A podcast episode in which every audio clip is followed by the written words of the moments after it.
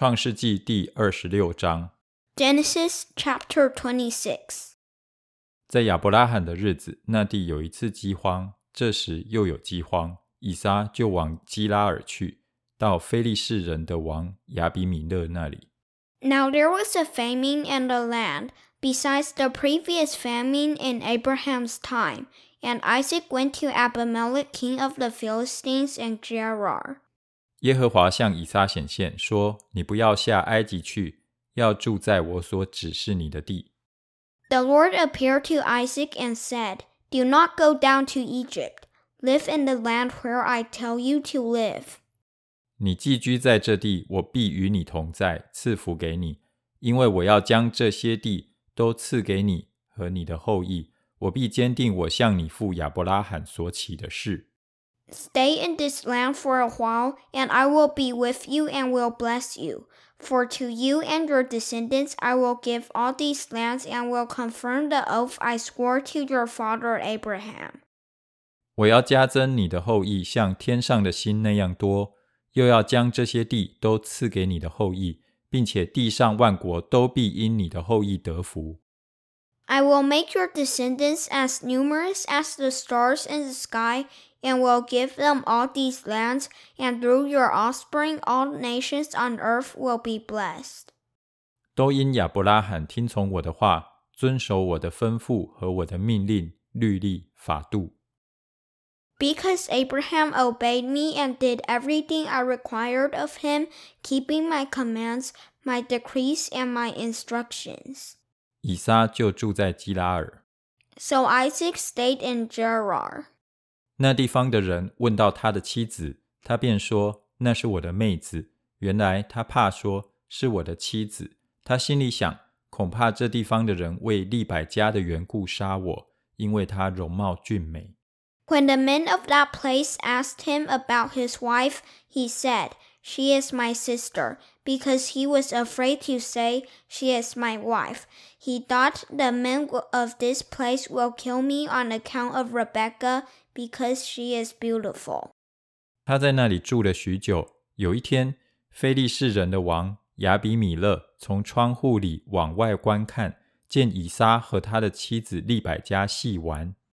when Isaac had been there a long time, Abimelech, king of the Philistines, looked down from a window and saw Isaac caressing his wife Rebekah. 亚比米勒召了以撒来，对他说：“她实在是你的妻子。”你怎么说她是你的妹子？”以撒说：“我心里想，恐怕我因她而死。So Abimelech summoned Isaac and said, She is really your wife. Why did you say she is my sister? Isaac answered him, Because I thought I might lose my life on account of her. ”亚比米勒说：“你向我们做的是什么事呢？民中险些有人和你的妻同寝，把我们陷在罪里。 Then Abimelech said, What is this you have done to us? One of the men might well have slept with your wife, and you would have brought guilt upon us. 于是亚比米勒小谕众民说：“凡沾着这个人或是他妻子的，定要把他治死。” So Abimelech gave orders to all the people Anyone who harms this man or his wife shall surely be put to death. 以撒在那地耕种，那一年有百倍的收成，耶和华赐福给他。 Isaac planted crops in that land and the same year reaped a hundredfold because the Lord blessed him. 他就昌大，日增月盛，成了大富户。 The man became rich and his wealth continued to grow until he had become very wealthy. 他有羊群、牛群，又有许多仆人，非利士人就嫉妒他。 He had so many flocks and herds and servants that the Philistines envied him. 当他父亲亚伯拉罕在世的日子，他父亲的仆人所挖的井，非利士人全都塞住，填满了土。 So all the wells that his father's servants had dug in the time of his father Abraham, the Philistines stopped up, filling them with earth. 亚比米勒对以撒说：“你离开我们去吧，因为你比我们强盛得多。” Then Abimelech said to Isaac, Move away from us. You have become too powerful for us. 以撒就离开那里，在基拉尔谷 支搭帐篷，住在那里。So Isaac moved away from there and encamped in the valley of Gerar, where he settled. 当他父亲亚伯拉罕在世之日所挖的水井，因非利士人在亚伯拉罕死后塞住了，以撒就重新挖出来，仍照他父亲所叫的，叫那些井的名字。Isaac reopened the wells that had been dug in the time of his father Abraham, which the Philistines had stopped up after Abraham died, and he gave them the same names as his father has given them. 以撒的仆人在谷中挖井，便得了一口活水井。 Isaac's servants dug in the valley and discovered a well of fresh water there.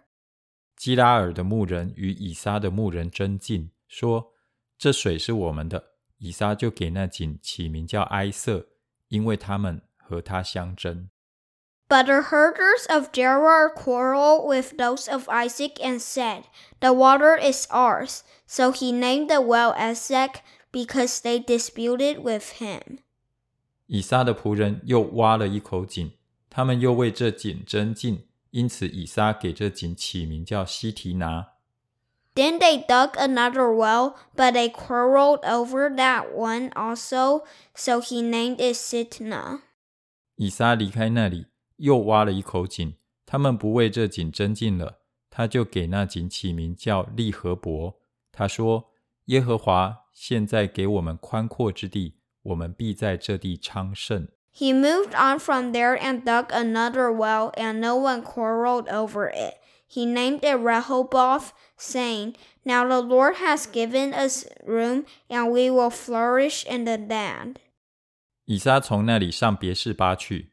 From there he went up to Beersheba.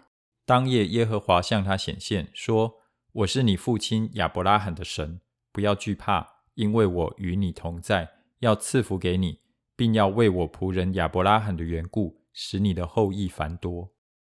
That night the Lord appeared to him and said, I am the God of your father Abraham.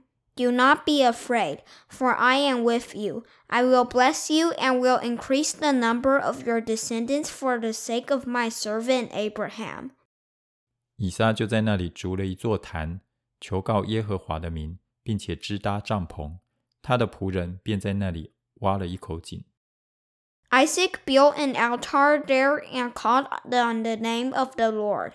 There he pitched his tent, and there his servants dug a well. 亚比米勒同他的朋友雅护撒和他的军长菲各从基拉尔来见以撒。 Meanwhile, Abimelech had come to him from Gerar with Ahuzath, his personal adviser, and Phicol, the commander of his forces. 以撒对他们说：“你们既然恨我，打发我走了，为什么到我这里来呢？ Isaac asked them, Why have you come to me, since you were hostile to me and sent me away? 他们说：“我们明明的看见耶和华与你同在，便说： 不如我们两下彼此起誓，彼此立约。” They answered, We saw clearly that the Lord was with you, so we said, There ought to be a sworn agreement between us, between us and you. Let us make a treaty with you.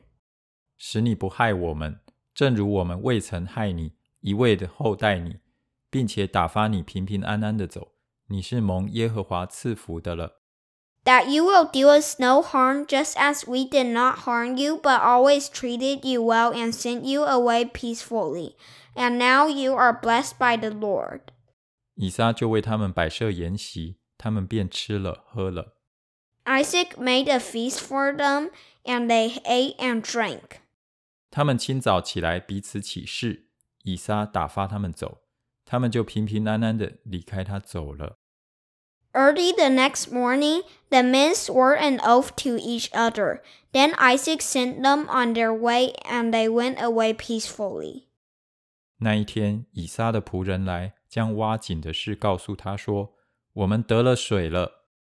That day Isaac's servants came and told him about the well they had dug. They said, We found water. 他就给那井起名叫示巴，因此那城叫做别示巴， 直到今日。 He called it Sheba, and to this day the name of the town has been called Beersheba. 以扫四十岁的时候，娶了赫人比利的女儿尤低，与赫人以伦的女儿巴什抹为妻。 When Esau was forty years old, he married Judith, daughter of Beri the Hittite, and also Basemath, daughter of Elon the Hittite. 他们常使以撒和利百加心里愁烦。 They were a source of grief to Isaac and Rebekah.